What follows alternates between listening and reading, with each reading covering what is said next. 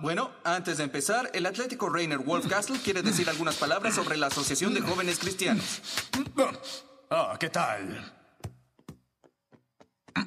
Compré la Asociación de Jóvenes Cristianos. Voy a demolerla, a convertirla en refugio natural y a cazar la fiera más peligrosa de todas, el hombre. Ahora juguemos. Lenny avanza con el balón y salta. ¡Ay, no! ¡Eso es falta! No es justo. Me voy a mi casa con el balón. Oye, oye, el balón no es tuyo. Comienza la cacería. Y comenzamos con el episodio 165 del GC Podcast. Y estamos Joe Ennis Charlie El Gore. Y Gibran Powell. y la calaca anda perdido. Ya lo corrimos otra vez.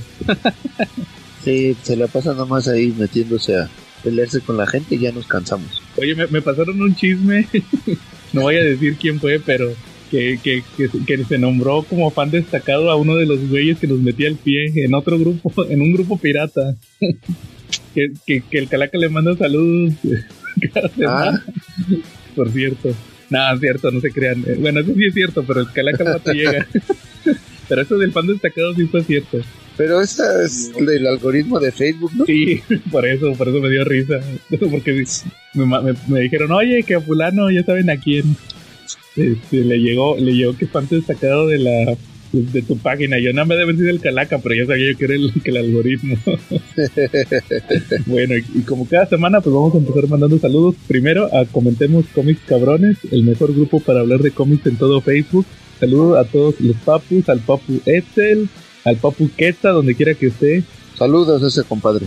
También a quien nos está faltando, a David, saludos, a Javier Ramos, a Enrique Hurtado, a Alberto Morales, a Gabo Welter, quien más me está faltando, a Antonio Pérez, a la raza de YouTube también a este Leonardo Ra- Navarro y también a este Jonathan Resendiz y a todos los que nos escuchan, va, y todos los que nos han mandado algún mensaje ahí, saludos a, a Jafet, ah, porque el Calaca como llega al rato, a Jafet, a Diego, grande Diego, también saludos. Eh, ¿quién más nos- ¿A quién más no le manda saludos el Calaca? Al Jera, su amigo. A Diego no le mandes saludos, es demasiado majadero. No, saludos a Diego. Oye, sí, es que yo intenté por ahí, este, pues empezar a mover mi colección de cómics de, de Vid y de Editorial Televisa y dijo que no, que basura no se compra. Uy, muy mal. Eh. En español no vale, dicen. Charlie, saludos esta semana.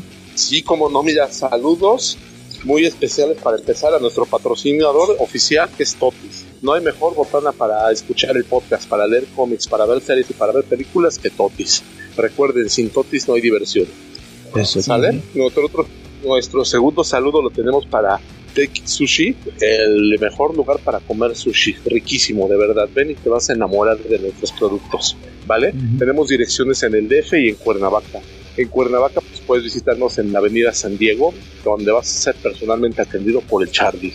Órale, Charlie, muy bien. Y también, también saludos para nuestros cuates de ahí de un mesón gaucho, para, para Edson, para Pablo, para Alfredo, para Oscar y para la ex hostess Rebeca. ¿no? Saludos también para la de Rico, saludos para Ángel Vélez, saludos para aquí para los amigos de Teki Sushi, para Mera, para Gabriel, para Gersaín, para el buen morro. ¿Sale?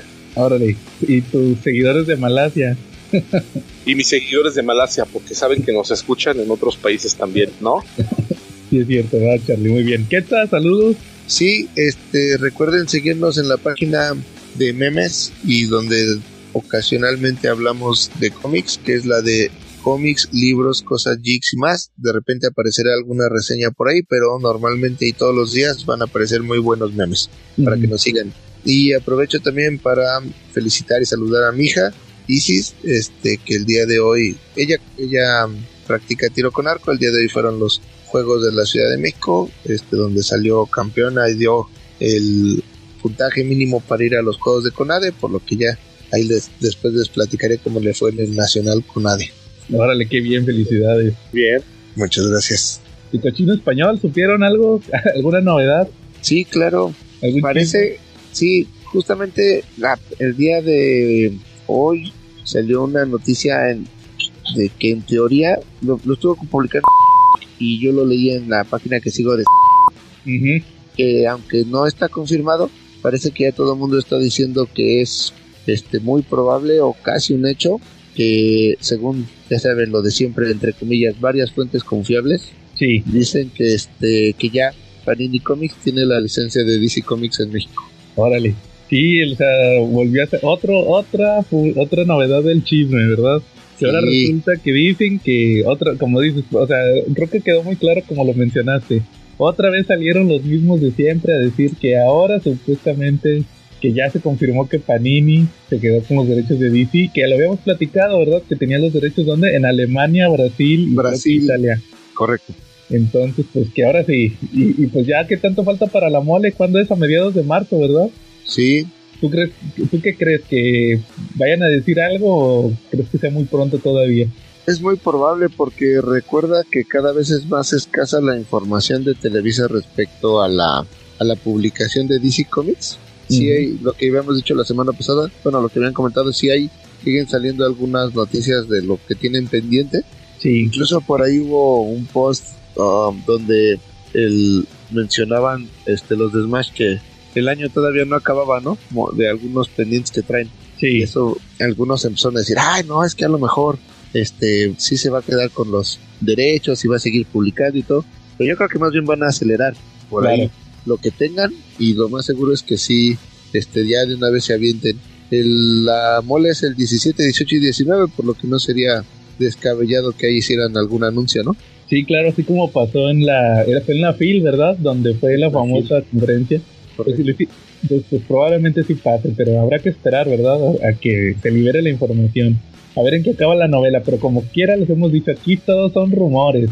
Exacto. Porque luego ya ves que la otra vez salió uno a decir, no son rumores, porque ya cuando lo dicen nuestras fuentes confiables es que es cierto, ¿verdad? pero no, no son. A ver, di el nombre de la fuente. A ver, pues, ¿por qué no lo dices? Entonces, sí, no, este. Pues habrá que esperar, ¿verdad? O sea, todavía. Y como dices, todavía va a haber algunos que otros lanzamientos para, para marzo. Mira qué incómodo va a ser que, saque- que saquen sus cómics de Jim Lee para la mole. Y luego ahí en la misma mole el, el- va a anunciar Panini que ya se quedó con DC. Exacto. Ándale, entonces, pues, ah, pero todo es es especulación hasta el momento. Como que esa fue la relevancia que hubo esta semana, ¿verdad? Sí, porque en sí no hubo grandes la- este, información de lanzamientos o algo por el estilo. Básicamente, creo que lo último fue el, el de pasta dura del Justice League Origen, ¿no? El que trae el Ujú. número del 1 al 6 de, del volumen 2, ¿no? Y Hellblazer también, Ah, claro.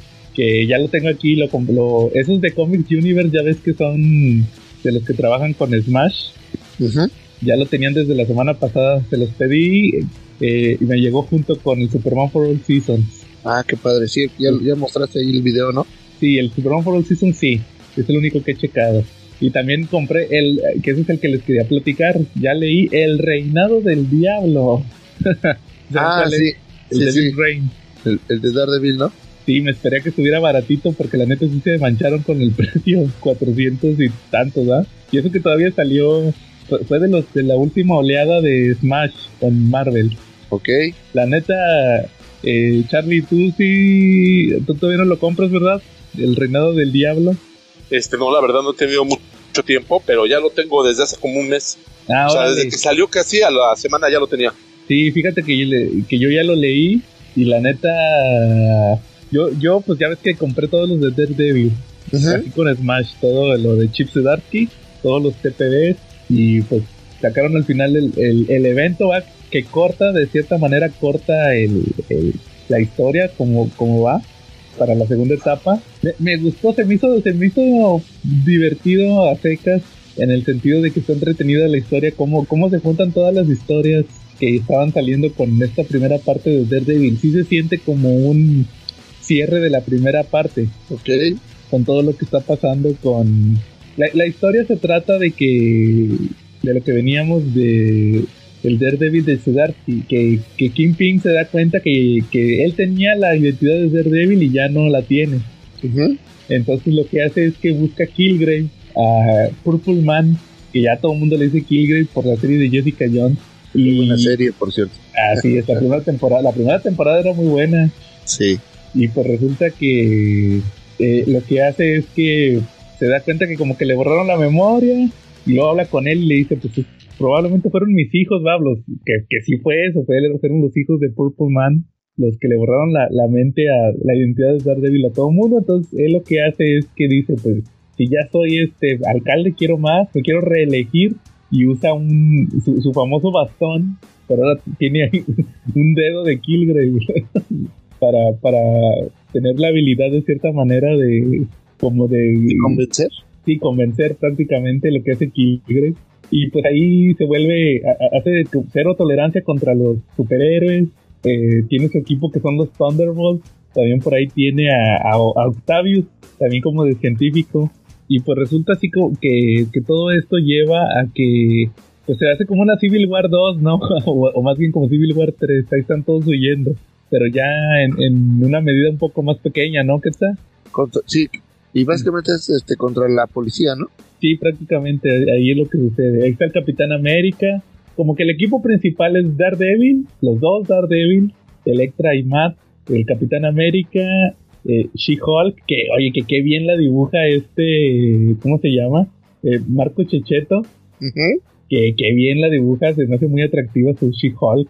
Este, también ahí aparece pues, Jessica Jones y Luke Cage, que, ah, porque luego Luke Cage así como que eh, él sin, querer se termina postulando como alcalde, que él, va a ser la competencia de, de Kingpin. Y también por ahí anda, ¿quién más? Es, este. Sí, pues, pues Spider, los dos Spider-Man, Miles y, es Ben Reilly. Está pasando cuando, cuando Peter está en el hospital. Entonces por ahí es como, como que la resistencia, ¿verdad? Ok. Y, pues tienen que luchar contra, contra Kingpin, pero por otro lado está este pues como ese evento de Daredevil, él es el principal, ¿verdad? Es el que está moviendo todos los hilos. Ahí están todos sus personajes secundarios de, del, del Ron, ¿verdad? Entonces, este, ahí, está esta historia. Eh, el, único detallito que sí le encontré, que se los quería platicar porque sí me dio mucha risa, es primero que sí se nota mucho que, que fue un evento. O sea, aquí sí, te, sí, sí hay muchas cosas que están pasando que tienes que comprar los tie Porque, por ejemplo, lo que pasa con Octavius, Octavius empieza como aliado de Kingpin y luego de repente salen los, ¿cómo se llamaban? Superior no, no eran Superior Foes, era, tenía otro nombre. Ah, sí, eran, eran los Superior Foes de, ¿no? No, no me acuerdo cómo se llamaban, pero que eran un, Octavius Hulk, un Octavius Wolverine, un Octavius Ghost Rider, y eran con, con, con Octavius, ¿verdad? Entonces, ahí resulta que, pues lo que, o sea, sí, o sea, que, eran como, como amigos de, o sea, eran copias de Octavius, ¿no? ¿No te acuerdas que, y luego de repente dice, no, ¿qué está pasando? algo ahí, como que tiene un desacuerdo Kingpin y, y, y Octavius, y luego de repente ya desaparece. Y, y, luego, no, que está una revuelta, y luego se arman los madrazos y están los superhéroes, los Thunderbolts, los, el equipo de Octavius, y luego llega el equipo de Purple Man, y como que eso todo pasa, o sea, en la miniserie principal no está ocurriendo. Y te lo mencionan así muy, o sea, te lo dan por hecho que ya sabes que está ocurriendo, pero pues en realidad debiste de haber leído el detalle. Y, y luego al mero final anda Kingpin en una, en una patrulla o en un carro y llega, e, esa es la otra que me da mucha risa, que, que llega Electra y hace que se, que se estrelle y dice, Kempin, me las vas a pagar por lo que me hiciste. Y luego, ¿sabes qué es lo que dice ahí en una nota? Me dio mucha risa. Que, que usualmente diría, revisa Daredevil Woman Without Fear número 3. O sea, se refiere a que cheques la miniserie que salió de Electra, de Tallinn. Ok. Pero en la versión de Smash, en esa le pusieron revisa Marvel básicos, Daredevil Woman Without Fear. O sea, como, que. Se remiten. Sí, o sea, como que pensaron que. Cuando lo tradujeron, que todavía iban a sacar eh, eh, el TPB de la miniserie de Electra. Y nada, pues ya no, ya no existió. Entonces, así. Vas, a tener que checar los números en internet o comprando el tomo en inglés. Sí. Pero ya en español ya no salió. Y ya ves que los de Panini. Ajá. Ah, lo que te, lo que te dice, pues quién sabe qué pasa con Panini, ¿no? Sí, que ya ves que ellos no quieren, dicen que no van a publicar por el momento este Daredevil, ¿verdad? De, de Chiste Darky, porque está muy pegado, según ellos está muy pegado a, a lo que se está publicando. Pues, pues habrá que esperar, pero sí, me, me gustó a la miniserie, estuvo bien. Sí, le pones una calificación aprobatoria. Sí, yo creo que le pongo un 8. Fíjate que yo, revisando un poquito lo de- ahorita que mencionabas el tema de los lanzamientos en español, creo que hay que empezarle a poner foco a lo que trae Planeta, porque cada vez trae cosas más interesantes y el precio en teoría ya no va a estar más tan manchado, ¿no? Sí, Este, a- por ejemplo, de lo que anunciaron sin fecha en estos días, eh, hay unas cosas bien interesantes. Este, va a sacar en teoría varias cosas, ¿no?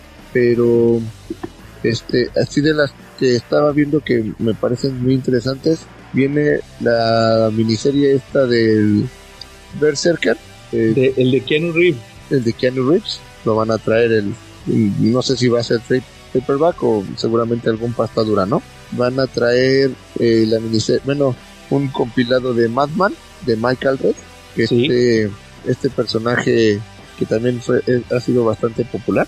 Yo, yo ojalá, no sé si sea el integral o sea algún hardcover. Van a traer eh, la bueno, unos números de Mage o Mag, este de ay, se me olvidó el nombre.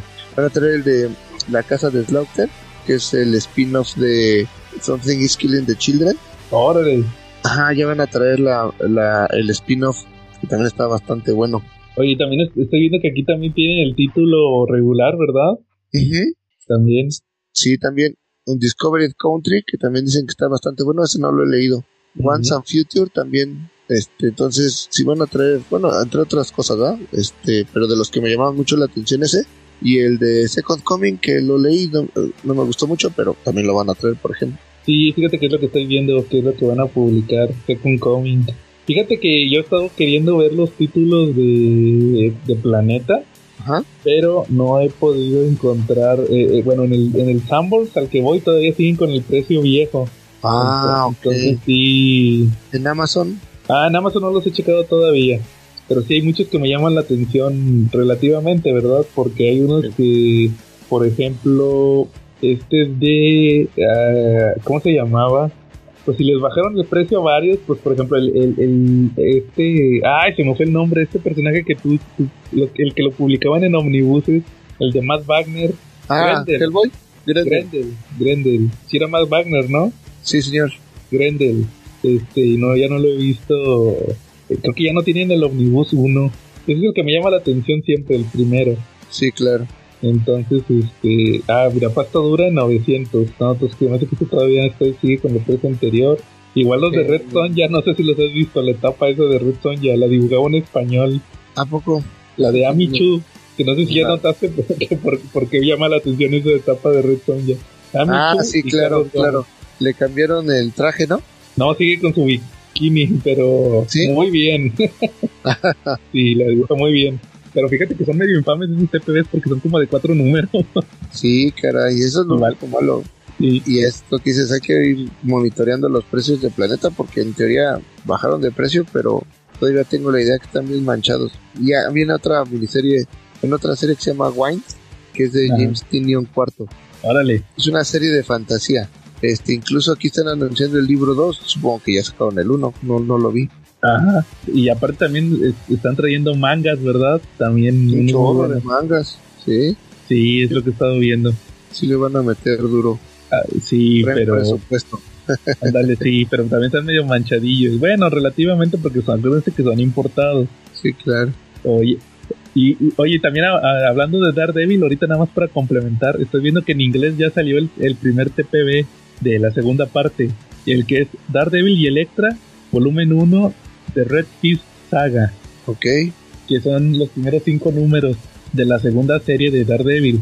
Y el, y el TPB de esa de, de Electra, el que te digo de Woman Without Fear, el que tiene que ver con, con este David Rain, cuesta 300 pesos y nomás trae los tres números. ah, no, sí está bien manchado. Sí, no sé si porque... No, pero debe de traer algo más, o a lo mejor son... Traía más páginas, habría que verlo, sobre todo por la cantidad de páginas. Que fíjate que ahorita me quedé pensando en que en teoría, desde hace como tres semanas, no más, a lo mejor eh, han estado anunciando un 20% de descuento en todo lo de Marvel en los Sanborns. Ajá. Es un precio directo, es un descuento directo a precio. Pero también han estado reportando en muchos Sanborns que ya no encuentras cómics de Marvel. no creo que se hayan vendido, sino más bien que lo, re- lo que están diciendo es que los están retirando de los ambos. Sí. Mira, yo fui ¿No? entre semana el jueves, creo que fue el jueves, al Sambors al que usualmente voy. Y ahí había cómics de Marvel porque vi, por ejemplo, ¿cuál vi de Marvel? Sí vi varios, sí estaban, Sí, a ti sí te tocaron. sí, o sea, todavía tenían algunos en exhibición. Por ejemplo, ¿qué fue del último que sacó? Ah, pues el de Wolverine, el David Rank, ahí estaba, Wolverine. Este, ¿qué más fue del último que sacó Smash? Este, el, el de la historia del universo Marvel, ahí todavía lo tenían. Pero sí, ya está medio abandonadillo este Sanborn. Ok. Entonces no sé si sea por eso, pero todavía vi material de Marvel. Pero pues, el- ajá. Y es que también los Amors no es que tengan una enorme variedad. Por ejemplo, te digo, yo trabajo exactamente donde está el Sanborns de Plaza Carso, que en teoría es donde está el corporativo y debería ser de los mejor surtidos, ¿no? Ajá. Y la verdad es que, por ejemplo, de Camiten, cuando están los 3x2, hasta me cuesta trabajo completar una promoción de lo que me gusta porque tienen muy pocos números. Lo que me dicen es que no guardan stock, no tienen números atrasados y los van retirando. Y lo mismo me pasa con Planeta. Eh, Planeta tiene una enorme variedad este, publicado y en ese Sammons encuentro pocas cosas normalmente. Lo que sí tenían un buen era, o sea, un chorro porque hasta tenían cabeceras, lo que está en el mueble, este, y hay unos, unos bota, no, como unos botaderillos ahí, que tenían un chorro de, de cómics, pero de Smash, eso sí. Y también Sí. tiene una sección muy, muy grande de cómics en inglés. Órale. Sí, eh, a- al que voy yo, en ese no tienen cómics en inglés. Sí hay otros eh, donde sí hay, pero en específicamente ese no. Y de Smash, fíjate que ya veo muy reducido El En espacio. el espacio, ya veo más para mangas. Mangas es lo que sí tienen un montón. Bueno, sí, fíjate que yo, como no consumo nada de mangas, casi no me Ajá. percato de ello, pero sí, cada vez le dan más espacio, pues seguramente es lo que más vende, por supuesto. Sí, y de lo de Panini, o sea, tiene su estante de, obviamente por, por lo del manga tienen lo de Panini Comics. Y pues habrá, y, y no- y pues habrá que ver ya el próximo mes que salgan las preventas, a ver qué tal van a llenar ahí de los TPBs de, de Marvel, ¿verdad? Con Panini. A ver qué tal se les llena. Sí, va, correcto. muy, va muy bien que está. Bueno, oye, en lo, en lo que, en lo que llegan, regresa, más bien en lo que regresa Charlie y llega el Calacas, ¿alguna reseña que traigas? Sí, bueno, quería hablar primero de la serie que está saliendo en la televisión de The Last of Us. Ajá, Este, voy al día. Órale. estoy viendo con mi esposa todas las semanas y la verdad es que está buenísima. Yo no he jugado el juego, sí sabía que existía. Incluso me acuerdo que, eh, si no me recuerdo quién fue Panini, quien sacó Fue Camite. Ah, Camite, Camite sacó el, un- el cómic, pero en su momento no lo compré, no lo tengo. Este, entonces yo no había tenido contacto con la historia ni con los detalles. Eh, ahorita ya que es el quinto, sexto capítulo, ¿no? Ajá. Este, y la verdad es que es muy bueno. A grandes rasgos para los que no hayan visto, este, que espero que sean pocos, o los que no hayan tenido contacto con el videojuego, pues básicamente es un mundo apocalíptico donde una hay un desarrollo de un tipo de una variedad de hongos que hace que la que contagia muy fácilmente a la gente y estos se convierten en una especie de zombies. El personaje principal que se llama Joel tiene pasan el inicio de cuando empezó la pandemia, tenía una hija y a su hermano. No tiene esposa y durante la primera noche que se generan todos los disturbios porque al final pues como cualquier zombie contagian a la gente por la mordida, por la sangre, ¿no? Entonces en la primera noche pierde a su hija, eh, una jovencita, adolescente. Y ah, después ya vemos el brinco a una época más actual donde él ya ti- tiene una pareja, una mujer, y son una especie como de um, como de traficantes de cosas, ¿no? Y entonces eh, ellos necesitaban en ese momento una batería porque él perdió contacto con su hermano y necesita ir a buscarlo. Entonces, pues como toda la industria se paraliza por completo a nivel mundial, pues todo es reciclado, ¿no? Y entonces eh, hay, ciudades santuario o algo por el estilo donde se impide la entrada y salida de la gente eh, para poder conseguir una de estas baterías hacen trato con unas con una con otro grupo este de personas también ahí medio subversivas que tienen en su poder a una niña una jovencita también que parece que es inmune a las mordidas ella fue mordida y no presentó síntomas de desarrollo de la enfermedad. Entonces dicen, pues, llévensela a X lugar, eh, ustedes son, conocen el camino, saben cómo hacerle, son bastante hábiles, llévensela y allá les van a dar lo que ustedes necesitan. Entonces se van, los tres, o sea, Joel, su pareja y la chica, la niña. En la primer parada, donde tienen que encontrar a estas personas, que pues, pasan una serie de aventuras, sin spoilear demasiado, pues que esa parte de los primeros capítulos, eh, la novia de Joel este, es infectada y, y, muere, se sacrifica para salvarlo. Entonces ya nada más tienen que viajan ellos dos en camino en primera para tratar de contactar al hermano de, perdido de Joel porque aparte él era tenía contacto o era pertenecía a esta asociación de subversiva que, que, busca la niña, ¿no? En teoría este, están esperando a la niña para poder generar la cura o una vacuna o algo por el estilo. Entonces pues van, es, pues al final es una especie de road movie eh, donde van generando una serie de aventuras y este se van enfrentando a diferentes circunstancias y, este, y van encontrando diferentes personas, ¿no? Eh, está bastante buena, eh, pues sale todos los domingos, es por HBO, pero seguramente le encuentran muy fácilmente en cualquier cadena o aplicación o sitio de reproducción ahí medio pirata, pero sí, veanla, la verdad es que no, no, me está gustando mucho. No he, ya he tenido oportunidad de comprar el cómic, pero quiero esperarme hasta acabar de ver la serie para como no contaminar, entendiendo que puede haber muchas discrepancias entre una y otra adaptación, uh -huh. mucho más todavía sobre el videojuego, pues ya cuando acabe la serie eh, me aventaré el cómic, pero pues es una muy buena recomendación, está bastante buena, hay un capítulo particularmente que en su momento cuando salió, que fue el penúltimo, que estuvo bastante bien calificado y como trata de una pareja gay, este, y si es muy explícito en algunos momentos, pues hubo esta tendencia que hay últimamente que es el review bomb, que es este que pues, toda la gente que no le gusta, aunque no haya visto el capítulo, le empieza a tirar y entonces aparecieron un chorro de reseñas negativas que bajaron sustancialmente la calificación en, las, en los sitios especializados de ese capítulo, pero la verdad es que está muy bueno, ¿no? Ok. Oye, ¿y tú no sabes ni en qué acaba el primer videojuego y todo eso? No, no, no, de plano. No te has este, spoileado. No me he spoileado, sí, me, me he aguantado. Okay. Fíjate que cuando yo, cuando salió ese videojuego, pues yo no jugaba videojuegos. Y ya me spoileé la historia así de que de volar en Wikipedia, ¿de qué se trata The Last of Us? The Last of Us. Ya ves que ahora ya los videojuegos son como películas. Uh -huh, ahí sí, te claro. ponían todo, todo lo, toda la historia, todo lo que ocurría y cómo terminaba, ¿va? O sea, tú ya nada más estás jugando y te ponen los cinemáticos ahí donde ya te cuentan la historia, ¿va? Entonces así supe en qué acababa el primero y luego ya después que, que duraron años esperando que saliera el número 2, el juego 2. Y luego de hecho, no sé si tú escuchaste o algo de que dicen que la, te la temporada 2, cuando salga, va a ser la segunda película, la segunda, el segundo videojuego. El videojuego. Uh -huh.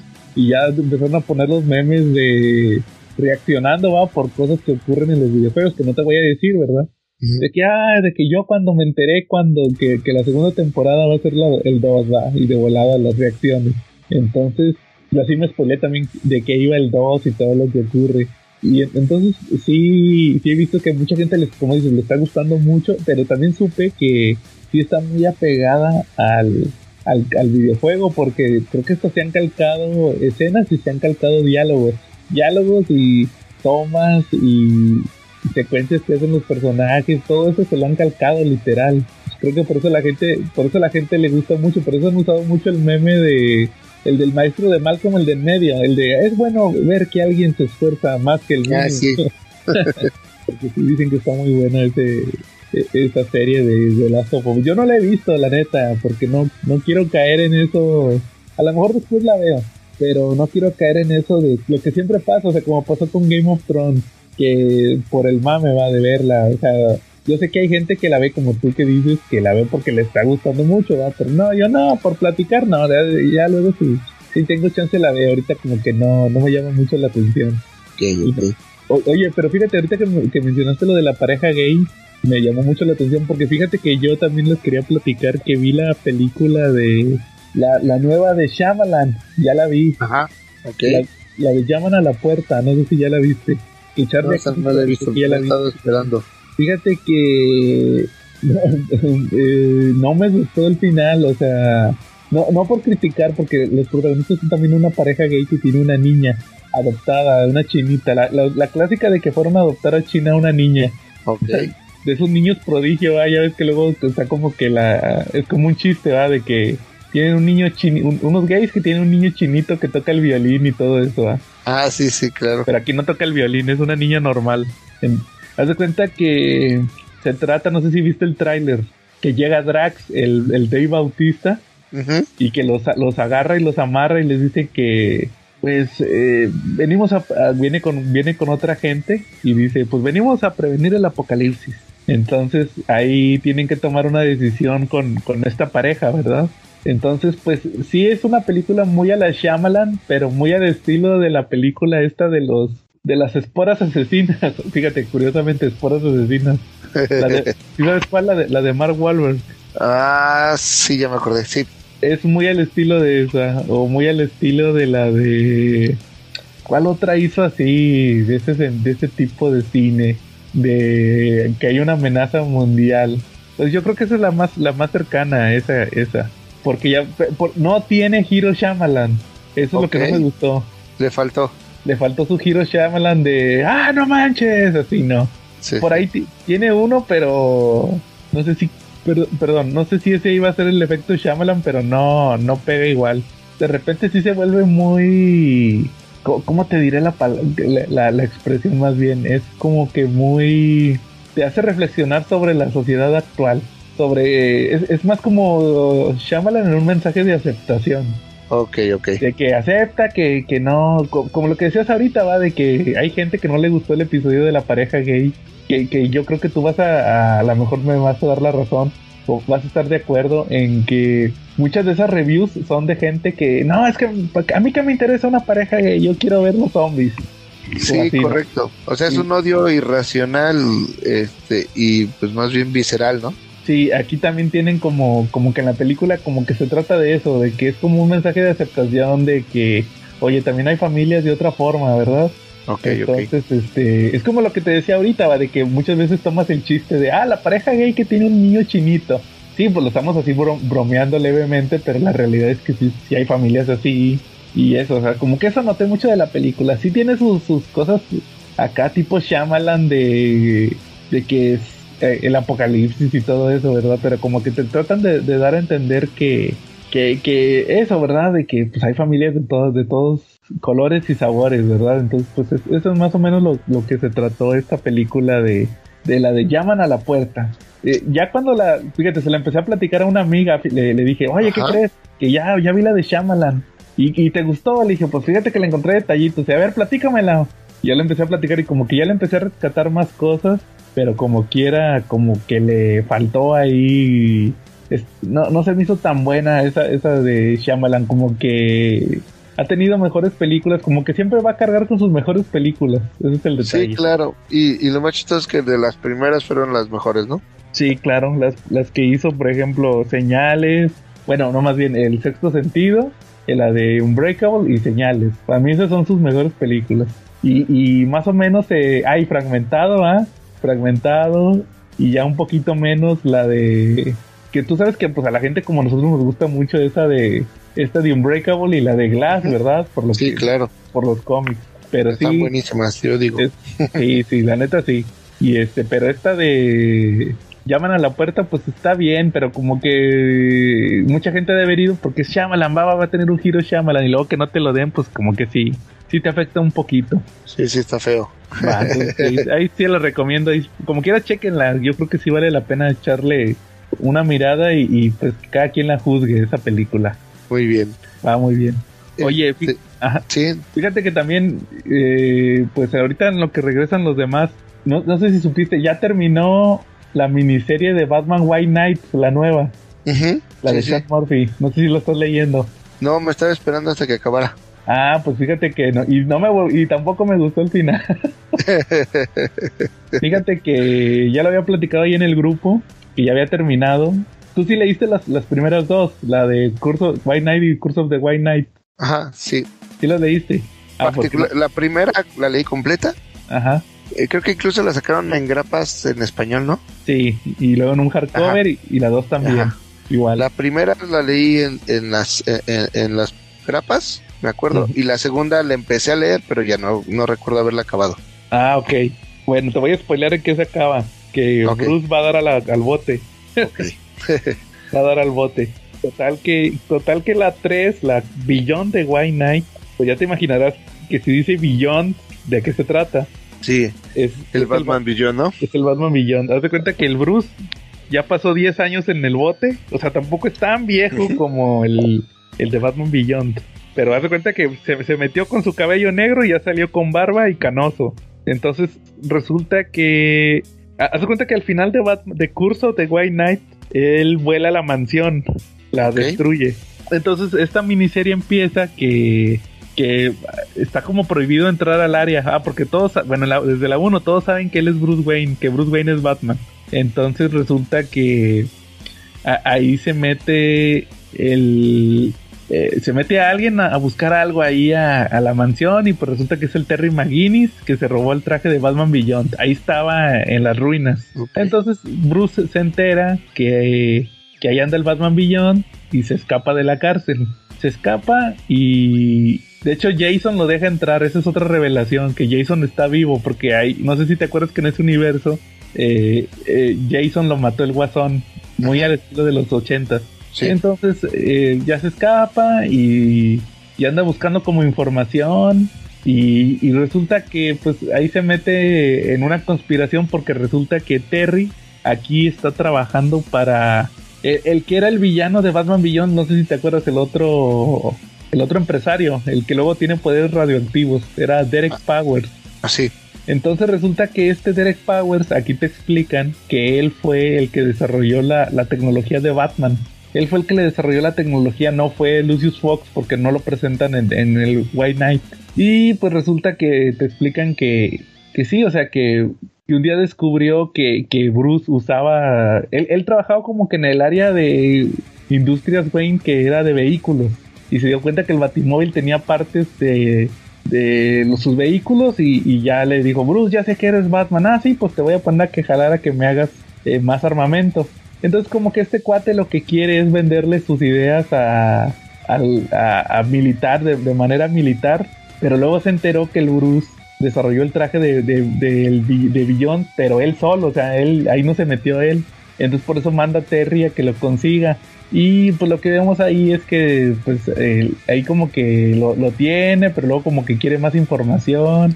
Y por ahí se meten los personajes secundarios de, de Batman, porque por ejemplo Bárbara sí se convirtió en la... Bárbara sí es la, la comisionada. Está casada con Dick Grayson, tiene por ahí un chavito. Te digo, no son tan viejos como en Batman Beyond. Por ahí anda también Harley Quinn, que tuvo unos bebés del, del guasón. Eh, también por ahí anda quien más. Jason y, y otros personajes. Pero principalmente es esta Harley. Ah, y luego eh, a, a, Bat- a Bruce se le aparece el, el Jack, el Jack Napier, el, el guasón. Y Ajá. tú dices, pues, ¿por qué se le aparece? Pues si ya no salía, o sea, ya estaba muerto porque se muere en la Curse of the White Knight. Porque le, le metió un chip en la cabeza. Supuestamente le metió un chip muy al estilo de, de- ¿Te acuerdas de esta película, de la de película de Batman Beyond donde regresa el guasón? Los Oh, no, esa no la vi. Eh, Había una película que era, era de Batman Beyond que se llamaba justamente El regreso del Joker. Se trataba de que regresaba y todos decían, no, pues está muerto. De hecho, ahí te dicen cómo, lo, cómo se murió en el universo de la serie animada. Y, y- y resulta que, que el que, re- que regresó gracias a un chip que le puso a otro personaje. O sea, él, le puso un chip que hacía que, co- como que hacía que se apoderara de, su cuerpo. Pues así podía regresar. Entonces resulta que así más o menos se le aparece ahí ese guasón y están así como interactuando. Nada más él lo puede ver.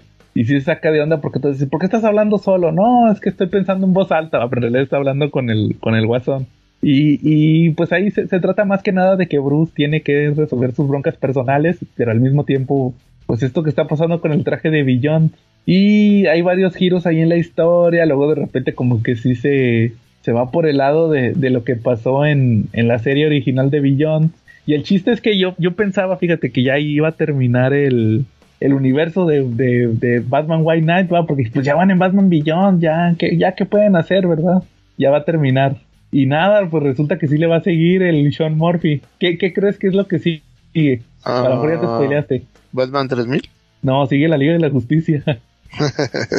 Porque resulta que eh, llega, llega la Mujer Maravilla y le dice a Bruce, oye, que, que, este, no, mira, pues ya sabemos que te escapó. O sea, ya cuando se resolvió todo, pues mira, sabemos que tú te escapaste de la cárcel, pero mira, te vamos a reducir la condena si nos echas la mano con esto. Y le voy a, eh, o sea, está trabajando para el gobierno. Y dice, mira, este, detectamos a este super ser en Kansas, entonces es el Superman. Y es un Superman chavito, o sea, como que apenas está empezando a ser Superman. Entonces como que, y, ya, y, y al final del último número, del 8, ya pone este eh, Sean Murphy de, de qué viene. Dice, sí, voy a sacar una historia de la de, de los hijos del Joker y también voy a sacar un eh, ya mi serie, este va a ser como spin-off. Y, el, y el- la, la continuación o continuación va a ser ya la Liga de la Justicia. Pero pues Pero va a ser tener- mucha diferencia de edad entre el Batman y el Superman entonces, ¿no? Sí, ándale, sí. Pues haz cuenta que el Bruce va a ser el, el personaje viejo, el mentor. Eh, y como que eso va a ser ya la nueva miniserie de White Y- Knight. y- Yo pensé Digo, no leí, eh, no, no, no sé si sea mucho spoiler, pero eh, no, no podría entrar el Billón en, en la Liga de la Justicia. ¿Quién? El Batman Billón no podría entrar en la Liga de la También. Pues también, pero yo siento que lo minimizaron mucho. Eso fue lo que no me gustó del final. Ya. Al final como- como que quedó sobrando. Realmente nunca fue un personaje relevante en, en, en la miniserie. Ya. O sea, como que fue un pretexto porque realmente pues tú, tú lo que te interesaba era saber cómo Bruce resolvía todas sus broncas. Y aquí pues y el, y el Terry nomás está ahí en el montón. Nunca, nunca se justifican sus acciones y todo eso. Realmente se me hizo... Fue como que el punto flaco de la miniserie. Ok. Para mí la mejor sigue siendo la, la, la segunda uno? Curse of the White A la segunda. Ok. Sí es buenísima. Y si no la has terminado de leer, termínala porque sí está muy buena. Te vas a llevar unas sorpresas al final. Esa sí me la voy a aventar entonces. Ahora le va muy bien. Eh, ¿Alguna otra reseña, Ketsa? Sí, em, traigo dos, pero no sé cuál. Em, leí, bueno, leí varias cosas. Leí el Gotham Luz de Gas, leí el Cacería Macabra y leí The Flintstones, el volumen 1. Órale. ¿Qué será? A ver, voy por Cacería el macabra de. Spider-Man, ¿no? Sí, el Cacería Macabras fue el que sacó Smash acá en Marvel Grandes Eventos. Sí. Es donde sale la, la esposa de Craven, la suegra de Craven, la nuera de Craven, la abuelita de Craven. Es ese, ¿no? Ajá, el, el hijo de Craven, el, el, El, el perro de camaleón, que es el hermano de Craven, ajá. Sí, pues esta recopila, bueno, si quieren vamos con ese, recopila el, Ama- el Amazing Spider-Man del 634 al 637. Ujú. Eh, hubo un prólogo digital de Cacería Macabra, este, y una, eh, también el Amazing Spider-Man Extra número 3, este, o sea, salió como en varias, la historia completa salió en, en- en estos tres cómics, ¿no? Este, y sí, básicamente como tú lo mencionaste, eh, alguien empieza a cazar a todos los, eh, ya sabes, lo- los que traen el, el personaje o el avatar de la araña, este, y resulta ser que es la esposa de Craven, te acuerdan, te cuentan un poco de cómo se conocieron, cómo se casaron, y al final, bueno, resulta que ella era igual de, ella era pretenciosa, pero entendía la importancia del legado y la, eh, y la fortaleza de la familia Kravinov y se sentía como una parte, de, aparte de que sí era la esposa oficial, se sentía como eh, parte de este legado de sangre, ¿no?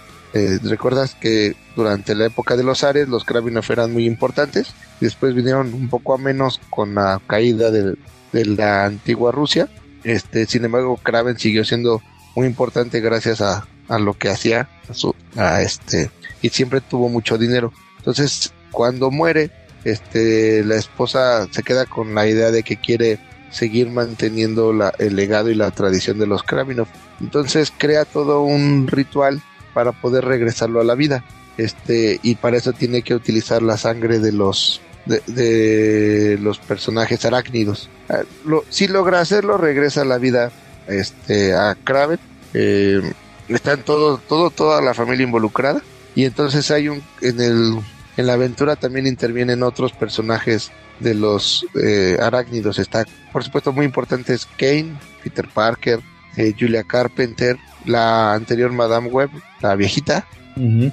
Anya Corazón, que es la araña, Sí, que luego Es- fue Spider-Girl. Exacto. Aquí justamente es en esta historia donde hace esa transición. Ah, órale. Empieza como Anya Corazón, la araña, y después, por los sucesos que suceden, que básicamente y en resumen es que matan a la, a la anterior Madame Web, Julia Carpenter toma su papel y entonces ella le da, le cede el manto de, de la Spider-Woman, ¿no? Entonces, este, la verdad es que para mí, por supuesto, y para cualquiera, todo el mundo sabe que una de las mejores historias de Spider-Man es la cacería de Kraven, ¿no?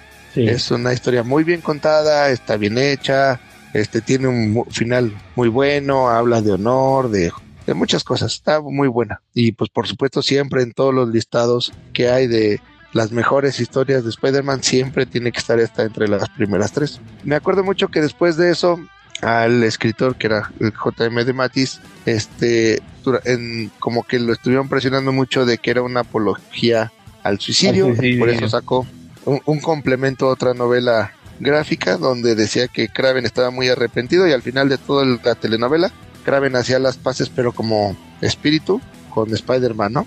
Y dando a entender que lo que hizo estuvo muy mal y que no podía descansar, ¿no? Es, es como que se lo pidieron a, al escritor en su momento para, para que dejaran de presionarle que era este dejara de incentivar a los lectores la, la parte del suicidio, ¿no? Y este regreso, este, que para empezar está básicamente dirigido por Joe Kelly, con Fred Valente y Phil Jiménez. Y pues vienen, pues por supuesto, como fueron varios cómics, traen varios dibujantes como Michael Ark, Marco Chicheto, Phil Briones, Jiménez también, este Phil Jiménez. Entonces, eh, la verdad está medio... No, no me gustó, ¿no? Pa' pronto. Em, Ok. este sí es tratar de exprimirle demasiado a una historia ya contada y que no necesita una continuación. Adicional a eso, tratan de hacer eh, muy importante la relación de Kane con, con Kraven antes de que éste muriera. O sea, eh, hay una historia que nos muestran donde Kane en el pasado este intentó asesinar también a Kraven. Este fue contratado para ello y este ahí pues te van platicando toda la telenovela, no quiero spoilearlo, este, pero la verdad es que la novela, aunque de repente tenía algunos momentos interesantes, sí está muy disparatada, este, sale uno de los hijos de Kraven, eh, eh, es este, también le realizan una especie de, como de, un ritual también y queda con la mitad de león, de león y la mitad del cuerpo normal, entonces ahí y así se la pasa toda la miniserie. Era, muy- no me gustó, yo le pondría un 5 de 10. Es de esa Ah. etapa donde todavía no sabía ni qué hacer con Spider-Man. Sí, sí, sí, definitivamente y, y no, no me gustó. Te digo, yo creo que era innecesario y no, no, me, no vale mucho la pena. Digo, nada, si acaso como para los que son muy seguidores de toda la historia de Spider-Man está bien, como, o sea, como para completistas, pero en sí la historia no está padre. Yo se lo compré a Marshall como a 50 pesos, no sé cuánto lo tenga ahorita. Pues Por allá de andar, ¿eh? Ajá. Y este, pues como que ya no, ya no sabía ni qué sacar en ese grandes eventos Sí, que ¿te sacaron. Pues no lo terminé, ni, ni lo he empezado a leer, nomás leí el principio cuando pasan cómo conoció la esposa. Y ya Ah. se me quitaron las ganas con lo que platicaste. No, y la verdad, o sea, digo, ya lo tienes, pues sí léelo, pero no creo y a lo mejor tú tienes otra otra perspectiva, pero la verdad es que a mí no me gustó nada. Ahí tengo varios, tengo por ejemplo, ahí está, ¿te acuerdas que luego sacaron el One Moment in Time? Ajá. El, el origen de las especies, creo que también sacaron otro que se llamaba. Ahí los tengo y no los he, ni los he leído, como que no, ya no sabía ni qué sacar para justificar. Pero ahí Sí. cuando los cheque los, los les aviso. Oye, ¿cuáles fueron los otros que dijiste? El, El, de Flintstones, el, Ah, el de Flintstones. Mark Russell, ajá, y, y, y Gotham by Gaslight, ¿va? y el Gotham Luz de Gas, ajá. Ah, pues porque fíjate que los dos están en la tómbola. Ah, Igual, pues si quieres me espero entonces. Sí, mejor cuando, cuando salgan. Porque de hecho esta semana salió el Gotham by Gaslight, pero no lo obtuvimos porque ya habíamos hecho mucho Batman. sí, Y el No, de y es- Flintstone- Ajá. y el de Flintstones está buenísimo. Ahorita Sí. me aventé el 1 y estoy en el 2 Ujú. y sí, está muy bueno, ¿no? Por ¿Lo estás leyendo en español o en inglés? No, en español lo compré en el de DC Aventuras. Ah, yo también así lo tengo. ¿Y no, no, no no notaste que el primero tiene un chorro de, de horrores de ortografía? sí, Y hasta que se, se equivocaron con uno. En su momento me di cuenta que se equivocaron con unos globos de texto. Ah, sí, eso no vi. Eh, hay una secuencia, creo que es por ahí del tercer, fíjate, todavía me acuerdo, como por el tercer o cuarto número, es cuando Pedro y Vilma van a una como retiro de parejas. Sí, donde Eh. dicen que, por- que están implementando lo del casamiento, lo del matrimonio. Sí, ese mero. Hay una parte al principio donde van en, en el en el troncomóvil. Chécalo, ahí no se entiende porque en realidad se equivoca. Van platicando en el troncomóvil. No se entiende porque están mal los globos. Como que le pusieron el texto de, de uno a otro. O sea, o sea, no corresponden las palabras, o sea, a lo que están el, el que está platicando está mal. Ok. Y chécalo ahí si tiene esos detalles. Y es, y es bien raro que yo me dé cuenta de eso. Ya ves que existían estos grupos de Televisa Comic Fail y todo eso. Oh, pero hubo un rato que estaban bien intensos, ¿no? Sí, pues hace cuenta que era bien raro que yo me diera cuenta de, de uno. Y ahí sí me percaté. Va muy bien. Ah, pues lo dejamos para la otra. Está buenísimo, pero lo dejamos para la otra entonces. Sí, también porque Calaca quiere checar esos de los Picapiedra. Creo que ya los empezó a leer de Mark Russell. Ajá. Y por eso los pusimos en la tómbola. Ok. Va muy bien. Entonces ya ni siquiera digo que ganaron el Leisner, ¿verdad? Sí, no, sí gana por eso, pues para que veas la calidad. No, sí está muy interesante checarlos de uno por uno. Y también el Gotham by Gaslight. Eh, Charlie, Charlie, ¿algún tema? Pues si quieren pasamos al tema principal, ¿no? Digo, el tema principal de hoy eh, surgió a raíz de- del hecho de que, pues últimamente en los medios, en las series, en las películas e incluso en nuestros bien amados cómics, pues vemos situaciones que no sabemos si están plenamente justificadas o si más bien son así como para atraer nada más gente, pues de una manera, pues, no sé cómo decir, la barata suena muy feo, ¿no? Pero sí sería de, de, de, de una manera sensacionalista, ¿no? Entonces, pues por eso decidimos pues sacar los, por eso decidimos, porque salió nuestra bendita tómbola, pues tener el tema del día de hoy de cómics crudos, ¿no? Ajá. Que el requisito que les, que les pedí es que vinieran crudos. por eso ya no llegó el Calaca. Calaca ya no llegó porque se pasó de crudo. Ya todavía no está crudo. Por ahí está tirado. Pero Se sí. perdió, se perdió, ¿no? Sí, este, no, eh, yo cuando puse ese tema en la tómbola, ni me acuerdo, creo que estaba crudo ese día, por eso no me acuerdo por qué puse cómics crudos. Pero yo creo que es un elemento que es muy importante en, en- en los cómics, ¿no? El, eh, eh, eh, la crudeza, la violencia, cómo a veces las historias, cómo se diferencian los cómics de adultos de los cómics de los niños, ¿no? No, aunque suene así como discriminatorio, va de que, ah, los cómics de los hombres, ¿no? Sino que muchas veces son elementos, como en todo, ¿no? Que, que definen la historia. que algo bien chistoso en los cómics gringos es que son mucho más abiertos a la parte gore, sangre, violencia, que a la sexual, de repente, ¿no?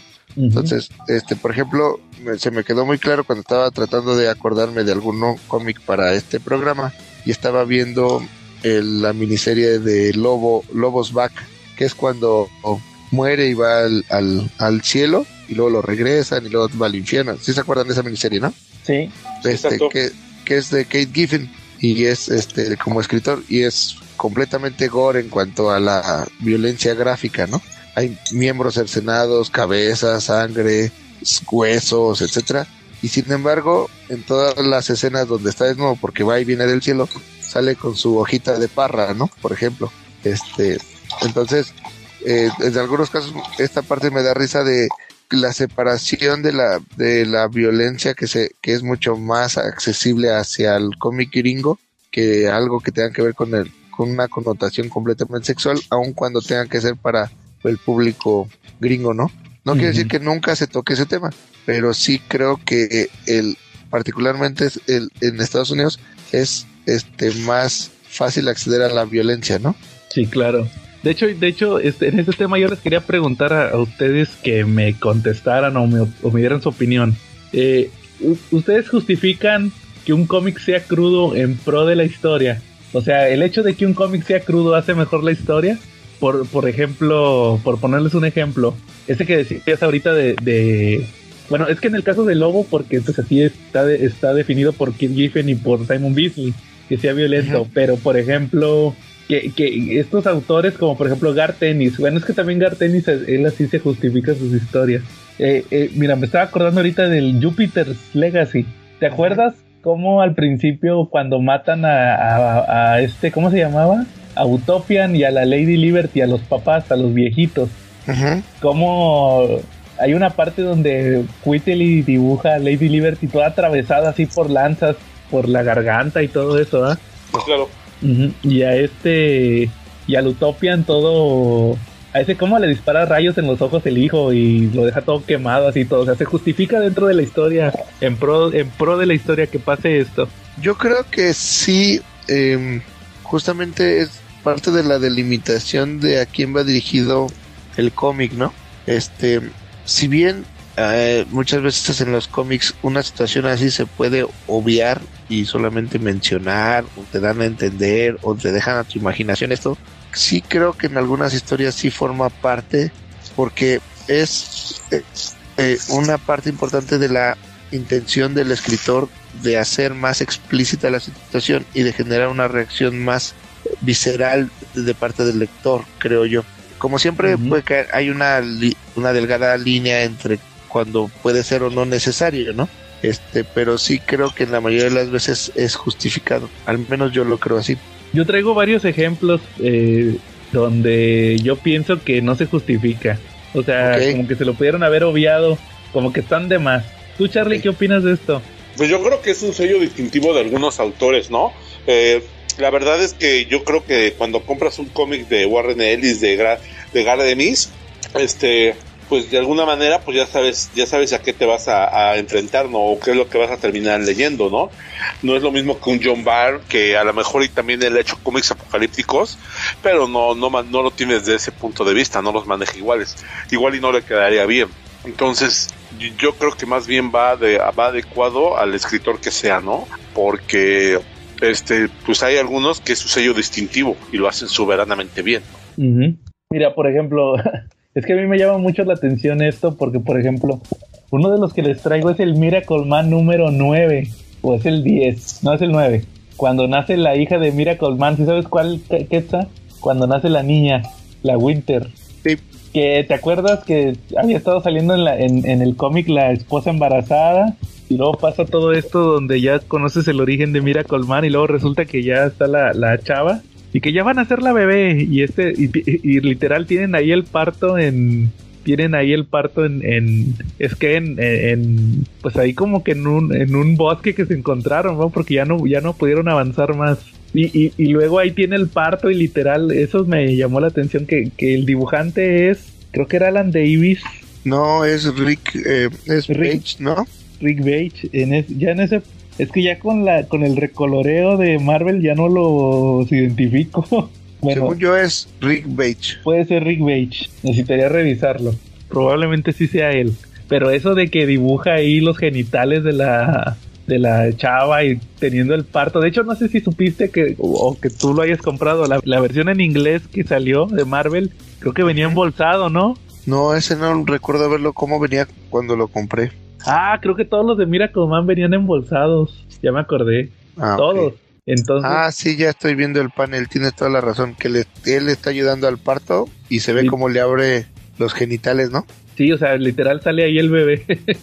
Lo saca el bebé y es bien explícito. O sea, yo creo que como que eso estaba de más. O sea, por- porque sí el mensaje sí está muy padre. Cómo se pone a filosofar de, de que lo que significa la vida y todo lo que he estado viviendo desde que era niño y, y todo lo que tuvo que batallar con el doctor Gargunza, ¿va? Con este villano que fue el que lo creó. Y todo lo que él vivió también, porque también le mencionaba que por qué quería que Miracle Man tuviera un bebé. Pero eso de estar poniendo ahí a la, a la pobre muchacha ahí con sus partes y teniendo el parto, que no tiene nada de malo, ¿verdad? Porque es algo natural. Pero como quiera, sí está medio extraño, ¿no? Que te lo pusieran ahí como que se pudo haber ahorrado un poquito la, la, la metáfora, ¿no? ¿O qué opinas? Sí, sí creo que también, no, bueno, no, no, no era estrictamente necesario, ¿no? Sí, eso Sí, es a lo que eso es a lo que refería con que podía ser un poquito más crudo, que como que para qué, o sea, como que para el impacto te quisiste ver muy filosófico, muy muy este gráfico en ese sentido. Pero ese, es- ese es uno de los primeros que me llamó la atención, así de. Cuenta que me estaba acordando, dije, ah, pues por ejemplo, ahí en Miracle Man, va, que es el, es el de los más light, ¿eh? Porque hay unos peores. Oh, sí, claro. ¿Cómo ven? Muy bien, me parece perfecto. ¿Cuál, ¿Cuál otro se acuerdan? Ah, pues yo traigo uno de un perritos, ¿no?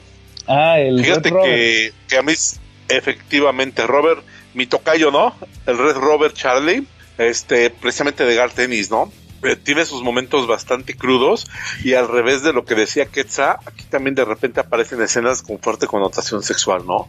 Este, básicamente con los perros. Entonces, pues vemos escenas pues un poquito fuertes eh, que tratan de, amores prohibidos, ¿no? Entre perros y humanos para hacer películas. Eh, y, y pues vienen ese tipo de situaciones, ¿no? ¿De qué va el cómic? El cómic trata de tres perros, ¿no? Que son, pues, primero Robert, que es, que es un basket hound, ¿no? Red, que es un, un sitter, ¿no? Y Charlie, que es un lazarillo. Entonces, pues, son amigos y resulta que, que, en la historia nos platica que algo le sucede a los humanos, porque los humanos empiezan a tener un, un tipo de una situación que los obliga a matarse de maneras brutales, algo así como les pasa a los lemmings, pero pues ellos se matan de las maneras más brutales posibles, ¿no? Este y entonces dejan a sus perros y a sus gatos solos, ¿no? En esta historia, pues eh, no los llaman humanos, los llaman los, es la historia narrada desde el punto de vista de los perros y de los animales, y ellos los llaman los alimentadores, ¿no? Curiosamente. Entonces resulta que los perros pues empiezan a vagabundear y pues lo que tienen que hacer pues es se les ocurre ir al océano, ¿no? Porque piensan que ahí pues no va a llegar la locura, ¿no? Y que ahí pues van a encontrar a alguien que los pueda cuidar, ¿no? Pero pues el viaje es bastante más difícil de lo que se imaginan porque pues va a tener pues bastantes peligros, ¿no? Yo creo que es un cómic bastante crudo eh, desde las páginas gore de cuando se están matando los alimentadores a nosotros los humanos hasta las escenas y las reminiscencias que tienen los animales, ¿no? De su trato con los humanos. Uh ¿Y, ¿Y, se te hace que se pudieron haber ahorrado algo ahí de violencia? Eh, lamentablemente, lamentablemente no, yo creo que, que, lo que pusieron pues encaja, ¿no? O sea, a lo mejor es la parte más fea de la humanidad la que vimos ahí, pero encaja, la verdad, ¿no? O sea, son cosas que, que tapándonos los ojos no dejan de existir, ¿no? Sí, pero yo creo que ahí se justifica porque es Gar Tennis, ¿no? Que él se así su estilo. Exacto, yo digo que es, la, es parte de lo que yo te decía, ¿no? Eh, para él, todo lo que se trate de algo de crudeza, pues es un traje cortado a, mano, a la medida, ¿no? Eh, a lo mejor otros autores no lo pueden manejar y plasmar de una manera en que, en que pues cosas crudas o fuertes aparezcan en el cómic metidas con naturalidad, porque él lo hace con naturalidad, ¿no? E igual y con otros se vería forzado. Sí, pero es, bueno, si quieres ahorita lo menciono cuando hable más de Gar Tennis, va, porque sí traigo varios de él, hasta eso. ok. Va muy bien, Charlie. ¿Qué está tú? ¿Alguno que te acuerdes? ¿Algo que quieras mencionar? Sí, sí eh, cuando estábamos, bueno, cuando estaba revisando al, en alguno de los cómics que hubiera leído que me parecieran crudos, hay uno en particular que me gusta mucho, que se llama Southern Bastards, eh, o Bastardos Sureños, de Jason Aaron este que es el escritor, y, Jason Latour. Eh, básicamente, como su nombre lo dice, nos habla de el, en, en, Alabama, es, eh, cómo, sucede, cómo son las cosas. Eh, hay un pueblo que se llama Crow County, County que es, hay un, es un poblado pequeño donde hay uno de esos clásicos pueblos del sur de Estados Unidos donde no pasa gran cosa, que una de las principales atracciones es el equipo de fútbol americano de la escuela local y que pues, básicamente es el gran orgullo de la de la población y cuando juegan todo se paraliza para ir a verlos. Eh, les ha ido muy bien durante muchos años y este, ha sido en, en, teoría en gran parte por Eules Voss un entrenador de fútbol americano. Es el nivel preparatorio a la escuela y este y pero lo más chistoso es que toda la mucho de la vida del pueblo gira alrededor del, del, fútbol porque independientemente que se juegue en determinada fecha a lo largo de la semana las pláticas los trabajos este, las actividades van enfocadas a ese a ese partido de fútbol. Y el resultado es que Ules Boss es parte de la élite del pueblo el, el, eh, pero son, son unos malditos no entonces este eh, van sucediendo algunas cosas eh, donde nos vamos dando cuenta que estas personas, pues más allá del, aparte todos son los clásicos gringos, este, cerrados, eh, ¿cómo se llama? Este, eh, ajá, sí, claro, por Como completo, Cletus. ¿no? Como Cletus, sí, este, familias endógamas, este, por completo son racistas, clasistas y demás, ¿no?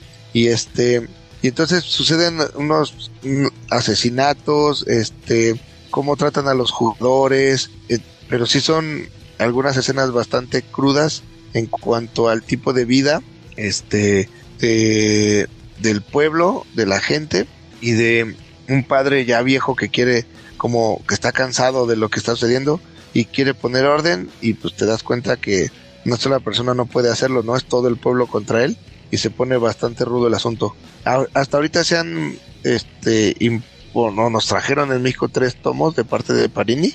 El primero se llama Aquí ya hace un nombre, el segundo se llama El, el Dios de los Sureños y ah no perdón el este emparrillado el 2 y el tercero regreso a casa y eh, en todos aunque el uno de los principales eh, personajes que es Eules el, el, este entrenador que les digo después vemos este otras historias que van complementando la historia de Eules Boss entonces esta historia está es cruda en el sentido de eh, la cómo refleja por completo la sociedad y es muy crudo también en gráficamente hablando. Eh, los tonos de color son muy rojos por tanta sangre y por tanta violencia que vemos reflejada en el cómic. La verdad es bastante bueno, me gustó mucho, la he reseñado anteriormente, lo pueden encontrar por ahí en la página, este y son tres tomos, ah, tres tomos les digo, no, perdónenme, son cuatro, son cuatro tomos. El último se llama Cuestión de Compromiso. Está bastante bueno. Ok, ahora le va muy bien, está Eh, fíjate que ahorita que decía Charlie de Gar Tennis, de lo que llega a ser que su estilo, que es, pues es que ese es el estilo que él ha manejado tantos años, desde Hellblazer, que estaba medio light, luego saca Preacher, que también traigo Preacher, pero también como que se vuelve un poquito más irreverente ahí, como por ejemplo, me acuerdo mucho de cuando en el primer arco que tienen que los anda buscando el sheriff, que es el papá del, del Ass Face. Si se acuerdan lo que, le, que usando a Genesis le dice Go fuck yourself. y, literal es lo que va a hacer el el, el, padre. Sí, que, luego te dicen, luego llega la, ambulancia, no, que, que su, su papá se, se, cercenó el miembro y se lo metió en el trasero y no sé qué, y o sea, literal estaba haciendo eso. Y luego el señor ya le dice a Lars Face, oye, tráeme la pistola. Ah, sí, papá, lo que tú quieras. Vamos a ir a cazar a esos. Y nada, literal, agarró la pistola y se voló la cabeza por lo mismo de todo lo que le pasó. Ah, ya no podía vivir con eso, de lo que acababa de hacer por culpa de Jesse Coster. Pero hasta eso, todo eso está muy light. Yo donde sí dije que estaba muy manchado Gar Tennis fue en The Voice. que, ahorita, que ahorita, pues todo el mundo conoce The Voice, todo el mundo ve la serie que no digo que no me guste, porque la neta sí me gusta mucho la serie y me gusta mucho el cómic, pero te das cuenta cómo empezó en, en la primera miniserie y sí está muy manchado todo lo que ocurre. ¿Sí se acuerdan cómo empieza? Que... que Cuando este, matan a la, a la novia. A la novia de, y a la novia de Hughie. Que literal están así como que dando vueltas, agarrados de la mano y llega el A-Train y, literal se la lleva, nomás le deja las manos a, a Hughie y se queda ahí traumado porque pues son las novias, las manos de su novia, su novia se deshizo literal, quedó ahí embarrada en el traje de A-Train. Y, y, luego... En el, no, en el cómic la eh, A-Train avienta a otro, ¿no? A uno... Ah, no me acuerdo. El que, el que desmadra a la novia. Van pasando atrás, Ajá, y atrás va el A-Train y le dice, quítate del fuera del puto camino. Sí, pero sí me acuerdo que creo que le dice, o a lo mejor estoy se me hace que estoy confundiendo con la serie, que literal de hecho, en la serie le dice de que... ¿Cómo, Charlie? Y de hecho en la serie fue como pasó así, ¿no? Que, que estaba el Huey muy contento ahí con las manos de su novia sintiéndolas y de repente literal fue con lo único que se quedó, ¿no? Ah, sí, ya estoy viendo aquí que aventó, le aventó el villano. Sí, acá están caminando en, un, en una feria y el A-Train le avienta al, al villano y el villano se lleva a la, novia y la, estampa con la pared, ¿no? Es cierto, sí. Tienen toda la razón, le aventó el villano y por eso nomás se quedó con las manos.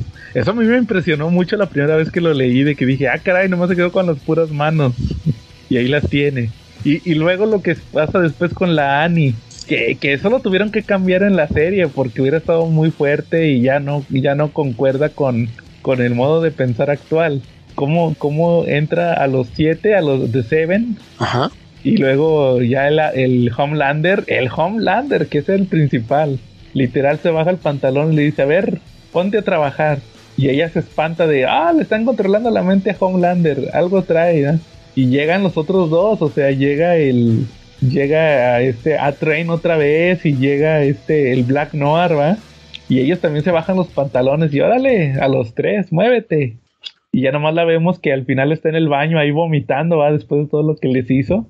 Y, y, y eso lo tuvieron que cambiar en la serie, ¿verdad? ¿Se acuerdan que porque metieron a, a The Deep, al Aquaman, y luego todavía le pusieron eso del... Que, ¿Se acuerdan que estaba de moda eso del Me Too? Y que ya que... ella- que ¿Qué creen que The, The Deep me hizo esto? ¿va? Y le hacen una cancelación literal al The Deep. O sea, no podían permitir que eso sí literal tan crudo pasara pues en una serie de televisión, ¿verdad?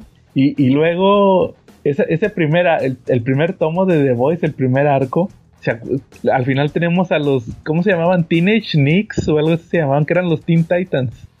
Y no sé si se acuerdan que ellos hacían orgías en, en un prostíbulo. Sí. Que ahí las tenían todas, que hasta decían las prostitutas, de- decía Butcher. Butcher los tenía ahí vigilados. Dicen, hombre, lo que hacen aquí es que a las pobres prostitutas pues las andan cambiando y las que aguantan las tienen ahí todas llenas de cocaína porque pues para que aguanten, ¿verdad? Porque pues con estos superpoderosos y luego los chavitos ahí todos depra- depravados de cambio y se cambiaban de cuarto y, y ahí andaban todo eso. La- a mí la, la neta la primera vez que leí The Voice sí me sacó de onda, o sea, se me hizo bien crudo y dije, no hombre, sáquese, no voy a leer esto. Ya con el tiempo ya como que dije, oye, sí está divertido, pero sí tienes que tener mucha pues nada más, o sea, saber qué estás leyendo, ¿verdad? Y sí se me hace muy bueno, muy bueno el cómic. O sea, ya cuando te dejas de, de lado esto, cuando se te quita lo mojigato, más bien ya como que sí es una muy buena historia. No sé qué opinen. Sí, eh, ta- aquí sí creo que es par- por supuesto que se puede se podía este plasmar la situación de otra forma para no hacerlo tan explícito, pero creo que al final es parte de la mis del tono y de la historia. Entonces, eh, sí está pensado así y definitivamente creo que sin todas esas escenas, tanto las de sexo como las gore, sería una historia completamente diferente, creo yo. Como que es parte del Lo que pasa es que atractivo. sí, Sí, lo que más que atractivo es lo que justifica la historia, ¿no?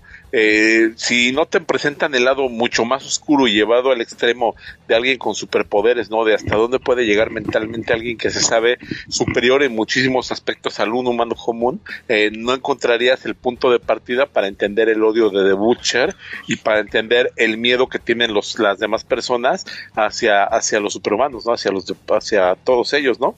Ujú. Entonces, pues si, si no existieran ese tipo de excesos, que la verdad, eh, te voy a ser bien sincero, ¿no? Yo creo que cuando, cuando leo The Voice o cuando veo la serie, sin lugar a dudas, eh, sí veo plasmado lo que sería la sociedad o lo que, se, lo que pasaría en el mundo si hubiera gente con superpoderes, ¿no? Eh, lamentablemente así es. No creo que hubiera que nuestro mundo sería un paraíso así tierra tierra 2 con lleno de gente superpoderosa cuidando de todo, sino que más bien sería como de The Voice, ¿no? Digo, y cada vez que veo los periódicos o que veo las noticias lo confirmo. Ah, sí. Sí, claro, o sea, se justifica de que es una visión en teoría realista, ¿va? Exacto, es como serían los superiores en el mundo real, ¿no? Sí, claro. Ese, ese, ese es otro que yo traía de Voice, que eso no, les digo, eso no quita que, que sea un cómic tan bueno.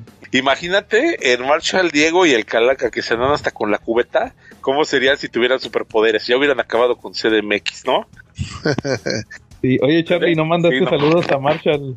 ¿O sí? De hecho, eh, aprovechando, aprovechando todo este plazo, pues adivina con quién puedes comprar muchos de los cómics en español de los que estamos hablando. Pues no hay otra persona en el mundo más que el gran Marshall Fisher con su venta de cómics Fisher, ¿no? Y está también incursionando dentro de los cómics en inglés, el Papu siempre tan innovador, siempre a la última moda el Papu. Grande el Papu, ¿no? Unos de 25 Entonces, pesitos. Pero Ojalá. empezó, ¿no? Y está, y está innovando, está innovando el, el Papu y que crees, este, pues sigue con sus ventas, ¿no? Los jueves y los viernes y pues a él cambios de editorial van, cambios de editorial vienen y sigue ahí, ¿no? Órale, muy bien, Charlie. Ahora sí, ¿qué te decías?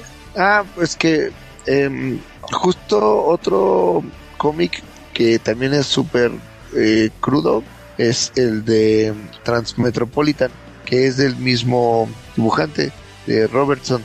Este, pero este está dibujado por, digo, este, eh, los argumentos están a, cargo de Warren Ellis. No sé si lo ubican, eh, básicamente es un periodista en un futuro distópico, este, que se encarga, un columnista más que un periodista, que se encarga de plasmar como lo peor de la sociedad, este, sacarlo a la, a la luz, tratando de, de cambiar y mejorar las cosas. Pero al final en el Inter pues vemos toda esa podredumbre, podredumbre y este y hay muchos aspectos también gore de, en, en, el aspecto gráfico que me remite mucho a The Voice, eh, mucha sociedad, em, eh, también cómo los humanos llevan al extremo las transformaciones físicas en sus mismos cuerpos con la intención de hacerse diferentes, tanto mejoras como este algunas cosas que están bastante bizarras, ¿no? Y también hay sexo, este desnudos, este muertos, em, desmembramientos, mucha sangre, vómitos, fluidos, mil cosas. Eh, eh, creo que también aquí muchas cosas se pudieran obviar, este, pero sí es necesariamente parte del mismo, de, la misma, del mismo mensaje del escritor. Los extremos y los excesos de una sociedad distópica que en realidad es un reflejo de lo que hoy somos, pero pues mucho más este acrecentado, ¿no? Y es del y hacía el comentario porque es exactamente del mismo dibujante de The Voice, entonces mucho del aspecto gráfico que conocimos allá pues lo vemos en esta serie. Sí, de Derek Robertson, ¿verdad? Que se vino a México hace algún tiempo.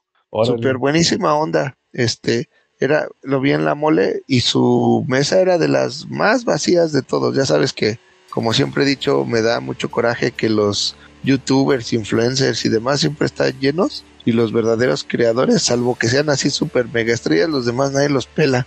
Y este, yo le llevé un, cómic a, Robertson, le llevé el Transmetropolitan 1 y este, súper buena onda. Y yo ni le entiendo mucho al inglés, ¿no? O sea, lo, lo súper básico. Y él se la pasó platicando y eh, diciéndome que le entendí la mitad y este, me hizo un sketch y ahí me, dibujó y todo gratis. Órale, qué bien. Como que también les da gusto que uno los vaya a ver. Sí, sí, sí, pues claro. Oye, que lamentablemente no, ah, no es nada más aquí, yo creo que es en todos lados. Sí, yo creo que pasa mucho, ¿no? Desgraciadamente, y te digo, salvo que sea una superestrella como ahorita va a venir Jim Lee, pues ese sí va a estar hasta las chanclas, ¿no? Este, va, cobra, este, y aparte va a estar, va a haber filas full total y demás, pero cualquier otro que, que venga siempre puedes encontrar momentos en los que estén prácticamente vacíos sus stands. Sí, sí es lo malo. Va muy bien, entonces ese es Transmetropolitan. ¿Tú, Charlie, otro que te acuerdes? Ah, sí, como no, mira, yo siempre tengo bien presente un cómic de, de un personaje de los de los noventas eh, que se caracterizaba porque pues él es un turista de otro planeta.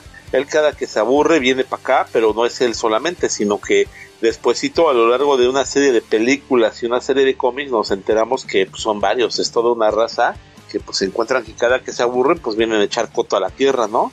Y pues viene su forma de echar coto pues es cazar y cazan a la bestia más peligrosa de todos. Y aquí podríamos meter el audio del señor Burns donde dice el hombre no este resulta que es el buen depredador no eh, qué onda cómo ven hasta qué punto es gore y hasta qué punto no es gore y hasta qué punto es está justificado todo lo que hay digo tengo ahorita aquí en mis manos el tomo número 2 de Predator que fue publicado por TVG. El tomo número uno, curiosamente, viene con menos, con menos contenido de sangre, pero el tomo número dos yo siento que es un poquito más gore.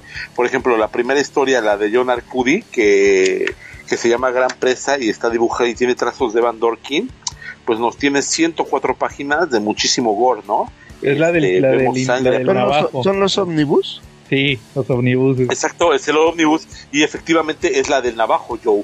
¿No? Donde vemos en un campamento militar como, como un navajo, un indio navajo, pues primero así como que se lo trae de encargo su oficial superior y pues le niega, le niega permisos, le niega muchas cosas, este lo tiene casi casi como de su puerquito, hasta que en una, en un rondín, pues el navajo y su compañero se topan con, con, el depredador, ¿no? El navajo, pues gracias a sus superpoderes de, a sus superpoderes de Apache, de navajo, eh, pues logra, logra escapar de la muerte, ¿no? Y pues vemos también como en la historia, pues los, los militares encuentran la nave del Predator, ¿no? eh, vemos durante la serie cómo el Predator pues va, se solaza matando gente en el pueblo, pero pues, lejos de matarla nomás, como, como veíamos en las películas de, de, una decapitada o dejarlos ahí colgando nada más, que nomás veías en un plano pues la sombrita de cómo los había dejado así como, como chivos destazados, aquí sí vemos la, la sangrita, ¿no? Vemos al, al, depredador literalmente bañándose en la sangre de sus presas, ¿no? Hasta qué punto eso sí es parte de la historia y hasta qué punto eso pues no debe ser parte de la historia. Pues yo creo que sí está justificado porque así es el estilo del personaje. Sí, yo también. Pues yo creo, es parte importante. Pero es, pero es necesario hacerlo tan, tan, tan explícito. Yo creo que sí, porque no ves que desde la primera película te establecen cuando, cuando dejan esos, este, ¿te acuerdas en la, en la jungla que dejan ahí unos colgados? Como que desde ahí te quieren sí, establecer que es muy violento, o sea, muy violento, que los caza, los despelleja, este, también en la 2, en la de la ciudad, pasa eso. Entonces yo creo que se justifica que en los cómics así sea, que te quieran mostrar toda esa violencia okay. que tiene el personaje. Pero no siempre en todas las escenas pasa eso de los cómics de Depredador. Por ejemplo, en el tomo 1 aparece una escena donde, donde precisamente cuando está peleando contra el hermano de Schwarzenegger, que, que ves que el, en, la, en el cómic sale que, que tenía un hermano Schwarzenegger, ¿no? Sí. el personaje de Schwarzenegger y llega a la ciudad de Nueva York y lo conoce, entonces se vuelve su rival. Y en una escena vemos como el depredador entra al metro de Nueva York y, y, se dispone pues a hacer lo suyo y de repente todos los que están ahí adentro del metro pues eran puros ejecutivos, puros yuppies, o sea, pura gente bien, ¿no? Porque lo agarró como si fuera como si fuera la estación San Joaquín más o menos, ¿no? Entonces, ¿no? O sea, la de la que queda cerca de Plaza Carso, entonces Ajá. pues este, todos iban armados, ¿no? y nada más nada más se ve la escena como todos los que van trajeados y trajeadas sacan sus pistolas y pues ahí acaba la escena, ¿no? Y ya lo siguiente que ven pues es que está la policía acordonando el vagón del metro porque les, les fue como Santo Cristo a todos, ¿no? Pero no te enseñan esas escenas, ¿no? Y por ejemplo en este de Dorkins sí, sí te salen hasta los huesitos, las tripas, bueno, hay un dibujo que creo que hasta se ven las quesadillas que se había empacado el pobre militar, ¿no? Sí. Pero ahí se justifica Charlie porque acuérdate que en el mundo de Depredador, lo platiqué en el mundo de, perdón, lo platiqué en el episodio de, de Robocop contra Terminator, que el mundo de, de, de Depredador es como en el de Robocop, que, que, en sí ese también es muy crudo, en, eh, que todos traen pistola y todo, porque todo es bien violento. Y como que sí se justifica, yo creo que sí se justifica en Depredador toda esa violencia. Que, que ya ves que okay. hasta las últimas, las últimas películas ya las hicieron clasificación C para que estuvieran así todas ultraviolentas. Sí, Ahí sí, literal, sí, la, hay batalla final ultraviolenta en estos cómics crudos. De hecho. Va muy bien, Charlie. Ok. Bueno, pues entonces la recomendación, si quieren algo bien gore, Depredador 2. Si son muchos y mojigatos como el Charlie, no. Pásenle de largo, ¿no? Oye, que, que aprovecho también para hacer mi comercial, que pronto voy a reseñar los omnibuses perdidos, los que no publicó Smash. ¿Los de Depredador? Sí, porque se supone que iban a ser cuatro. Ah, ok, ok. Entonces ahí, ahí los tengo, los, las versiones gringas. Ahí para que no se las pierdan con todas las historias que vienen ahí aparte, vienen en esos dos tomos. No los he grabado por huevón. Entonces ahí, ahí todos. Va muy bien Charlie, Depredador. Ese sí fue muy buen ejemplo de, de algo que es muy crudo de naturaleza. Fíjense que yo creo que el cómic más crudo que he leído, que aquí lo traigo, es el Neonomicon de Alan Moore. Ok. ¿Sí se acuerdan cuál es? Es el que es sí, la sombra claro. sobre Ismouth que, que parte de, de, de Couillard, de ahí, de ahí parte. Que el de The Couillard no lo he vuelto a leer porque todavía no he leído el horror de Red, de Red Hook. Ok.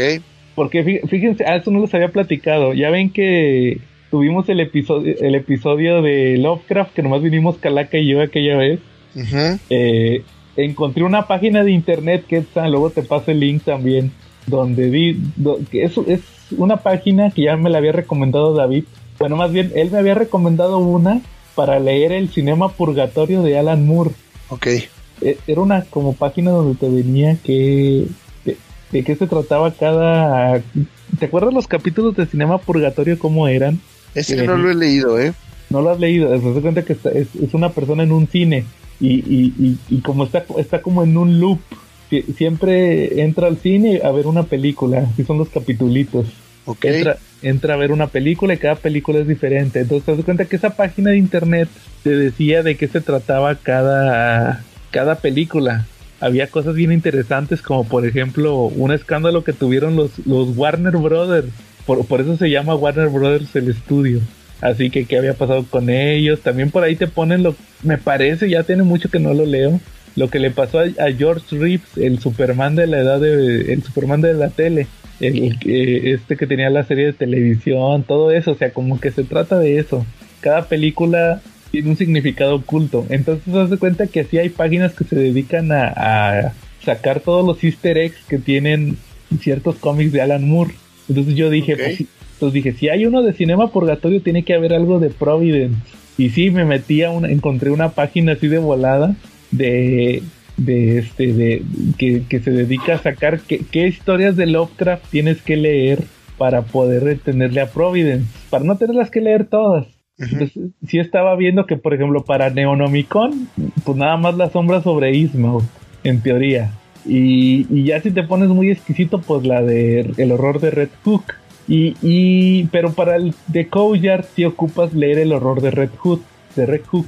Entonces, este, por eso no lo he vuelto a leer, porque sí quiero volverlo a leer ya con leyendo esa historia. Y luego, por ejemplo, la de eh, el primero de Providence, pues la de aire frío. Y luego el, tercero, pues tienes que leer la sombra sobre Ismael.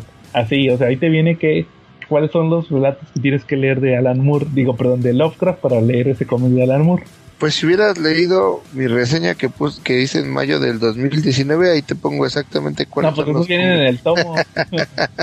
ya sé que no vienen en el tomo. Pero luego ya se te complica más en, en los otros dos tomos, porque Sí. ahí sí no te decían cuáles eran los relatos. No, no, no, ahí, ahí, ahí sí ya este, me lo aventé y ahí te lo ponía también. Ah, órale, para checarlos entonces también. Pero entonces Sí. digo que encontré esa, encontré esa página, pero ahí te viene, eh, haz cuenta que modo simple, pues nomás léete este. Lo dice, si ya te quieres poner más punk, léete estos cuatro, va, porque va a haber referencias a todos estos. Entonces ahí sí ya se pone más pro. Entonces, pues haz de cuenta que, que volví a releer Neonomicon aprovechando que ya leí, pues la sombra sobre Isma siempre la he leído desde, desde que empecé a leer Lovecraft. Y dije, a ver, ahora sí me lo voy a... La primera vez que leí Leono- Neonomicon no había leído La sombra sobre Isma. Ok. Cuando salió originalmente que lo publicó Panini. Dije, pues ahora sí lo voy a releer. De Couillard, sí me acuerdo más o menos de qué va, pero no lo quiero le- releer hasta que lea El horror de Red Hook. Entonces dije, ahora sí, Neonomicon. Y pues sí, está, pues ya desde la, la escena donde, donde, ¿se acuerdan de qué va? Que son unos policías que van a investigar a este personaje que había salido en The Couillard y al otro policía que se volvió loco. Entonces como que todos los, al final todos los lleva a que vayan a Salem, al pueblo de Salem, Massachusetts, porque se dan cuenta que estos personajes hablan eh, cosas de Lovecraft. Entonces dicen, no, pues Lovecraft estaba basado, eh, eh, su pueblo estaba basado en Salem, vamos a Salem. Y como que andan buscando ahí un drug dealer y luego que no sé qué, como que está relacionado con una, con temas así como de cosas sexuales.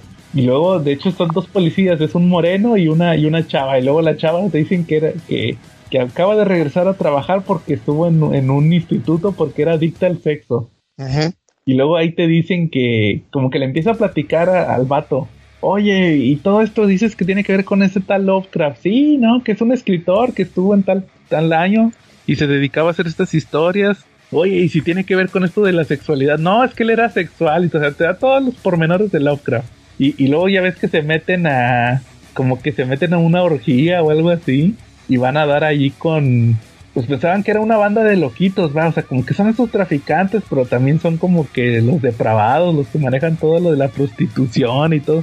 Y la sorpresa es que nada, literal tenían un profundo ahí, ahí escondido.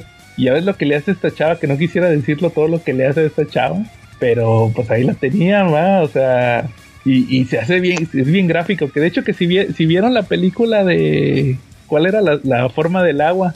Ya ves que todo lo que pasaba ahí con el, con el profundo y con la chava, ¿va? Pero acá es bien gráfico y literal ahí abusa de ella, el, el profundo El de la chava. esta. Sí, ahí sí es bien gráfico. Ese se, se me ha hecho el cómic más gráfico que he leído. Y es que justamente lo que, como el- la misma historia lo menciona, y ya después este el mismo Alan Moore también lo mencionó, para él todos los aspectos que Lovecraft menciona en sus relatos tienen implicaciones sexuales o debido al, a los problemas psicológicos que, que tenía el escritor, ¿no? Entonces, todos los tomos que, que vemos, tanto Neonomicon, Courtyard y Providence, todos son extremadamente gráficos en ese aspecto, ¿no? Unos sí, claro. Más, unos más, otros menos, pero sí resaltan demasiado esa parte de la sexualidad de los personajes y de las historias de Lovecraft. Entonces, aquí también pues pasa lo mismo. Eh, es, creo que la, la parte gráfica explícita de la historia es a juicio de Alan Moore eh, necesario para dar a enfatizar en la situación eh, original de las historias de Lovecraft. Ajá. Pero no se te hace que pudo a, a, mí se me hace que sí pudo haberse ahorrado un poquito lo, lo, gráfico, como por ejemplo en esa escena donde donde se da cuenta que la chava está embarazada. Si te acuerdas que se le dice, ya, hazte para allá, ya me lastimaste mucho, ah, y si tienes ganas, aguántate. Si quieres ahí, manualmente te estimulo.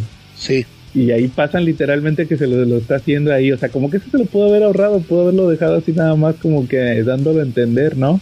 Ok. Yo creo que sí, pero así muy leve, pero sí se me hizo muy gráfico todo y, y sobre todo todo lo que dicen de que, oye, que ya tienes una semana ahí agarrándome, ¿va? O sea, literal creo que se pudo haber ahorrado un poquito todo eso, pero sí, como dice, sí se entiende el por qué lo hace. Como que quiere ser así que, ¿sabes qué? Lo que dices, de que siempre se ha dicho que Lovecraft tenía esos problemas, pues vamos a dejarlo claro, ¿no? Aquí en esta especie. Y créeme que es algo que también pasa mucho en el cinema purgatorio. También para que lo cheques, también ahí es muy gráfico en ese, en ese sentido. Ok. Primero empieza, haz cuenta que primero empiezan las películas muy simples, no les entiendes luego ya empiezan un poquito más así como que se empiezan a, retorcer de lo que está pasando y luego ya al final se vuelve una cosa bien bizarra. Y ahí es el chiste de la historia ahí esa de cinema purgatorio. También está muy bueno para que lo cheques. Muy bien para aventármelo. Va muy bien. Eh, algún otro con el que quieran continuar o terminar yo ya son todos los que traigo. Charlie este, no yo ya suficiente gore por el día de hoy. Es que está crudo. me aventé más de 200 páginas de Depredador, vi mucha sangre. Órale. Yo sí, por Yo último, sí. quiero nada más eh, mencionar rápido un, una, un cómic que es, lo vendieron como trade paperback en México que se llama Big Man Plants, que lo vendió Panini. Este ya tiene varios años y este son es una historia corta, una miniserie. Si no mal recuerdo es de solamente cuatro números. Está escrita y este por Eric Powell y Tim Weiss y este y está ilustrada por el mismo Eric Powell. Eh, habla de un enano que me remite un poco al por la forma de, de ser así como cínica y afrontar el mundo. ¿Se acuerdan ustedes del personaje de Game of Thrones, el enano? Este, era Tyrion. Ajá, Tyrion. Este, Ajá. que era un personaje así como que afrontaba la vida como muy sarcásticamente, entendía sus limitaciones y sin embargo, pues este aprovechaba cualquier resquicio, ¿no? Como para ir este sobreviviendo y creciendo, ¿no? Este, no literal, bueno, sino... metafóricamente. metafóricamente claro. y, y aquí básicamente habla de lo mismo. Es este es un enano que fue parte de las como de fuerzas especiales, este como un de, una de esos eh, cuerpos de Black Ops en Estados Unidos, este, y que después tiene que regresar. Ah, bueno, pero te, te, van mostrando incluso ya cuando se retira un poco y está en la calle, en una cantina, cómo lo tratan, cómo se burlan de él y cómo él responde a todo eso. Y la, sí son cuatro cómics, les había comentado, sí son, ya lo confirmé. Y este, él regresa porque tiene que cumplir una venganza por la muerte de su padre. Y es una historia extremadamente gráfica. Eh, igual el enano para tiene que ir enfrentando todo eh, de los que se burlan de él, de los que este tiene que irse vengando. Entonces ve, nos pasan su historia desde niño, como su papá era el único que lo cuidaba y le decía, oye, pues va, tu vida va a ser, va a estar cabrona porque pues se van a burlar de ti, van a reírse de ti y tienes que salir adelante. O sea, nadie va a venir aquí a, a salvarte, ¿no? Y entonces su papá muere pues, relativamente cuando él es joven y el enano tiene que echarle un chorro de ganas, ¿no? Y dice, yo puedo, yo puedo este, hacer lo que sea con tal de, de sobresalir. Y durante la guerra él quiere entrar a la, al, al ejército, pero pues es rebotado varias veces, este, pues por su estatura, ¿no? Hasta que una de esas que lo rebotan, este, él dice, no, pues yo quiero, o sea, si no me dejan pelear, pero déjenme limpiar o hacer cualquier cosa, y este, pues ya lo batean en, en, la oficina de reclutamiento, pero saliendo pues, un reclutador como especial le dice, a ver, este, eh, los, los del Vietcong pues, también tienen túneles y tienen lugares que normalmente son inaccesibles para nuestro ejército, pero pues hay oportunidad para personas especiales como tú, ¿no? Entonces forman un ejército con, con una persona sin piernas, con el enano, con compas todos flaquillos, y, y a pesar de que dentro del ejército también este, se burlan de él, sus mismos compañeros, pues él tiene que ir afrontando todas esas situaciones para, para ir saliendo, ¿no? Y aparte también es muy, muy gráfico, ¿no? Tanto las escenas de, de peleas, de muertes, como también hay muchas escenas de sexo, este, donde vemos al enano teniendo relaciones sexuales, donde vemos al enano desnudo y donde se ven sus genitales. Y pues es una historia bastante fluida. Hay, de verdad hay este, miembros del Senado, gente quemada, el mismo enano que pasa por Mil Aventuras parece una especie de mini Wolverine ahí haciendo de todo con tal de cumplir su, su amenaza. Y, y está bastante interesante, sí, muy cruda. Y después leí que el mismo Eric Powell, el escritor, pasó por una racha así muy mala en su vida, donde no tenía dinero, vivía en el, en el cobertizo o en el sofá de ahí de, de su amigo, precisamente este Tim Wesh, y es, fue generando una serie de rencores, de, pues sí, eh, todos los problemas mentales, incluso por los que, y emocionales por los que él iba atravesando, al final los terminó plasmando en este libro donde era una especie de catarsis, donde él mismo se traspolaba al personaje y decía, bueno, pues cómo me vengo yo de todos los que se han volado de mí por mi situación, ¿no? Este, y entonces por eso lo hace muy crudo, muy explícito. El cómic, les digo, en su momento salió, porque eran pocas páginas, costaba 129 pesos. Y pues aparte seguramente lo podremos encontrar todavía barato en algún lado. Es muy rápido, pues son cuatro tomos solamente y está bastante decente el, el cómic. Órale, y lo publicó Panini, ¿va? Panini se llama Big Man Plants. Órale, ahí está la recomendación por si lo quieren checar. Sí. Ay, va muy bien, Kenza. Y pues prácticamente con esto terminamos nuestro episodio de cómics crudos, ¿va? Terminamos Es- de platicar crudos de cómics crudos. ¿Cómo ves, Correcto. Charlie?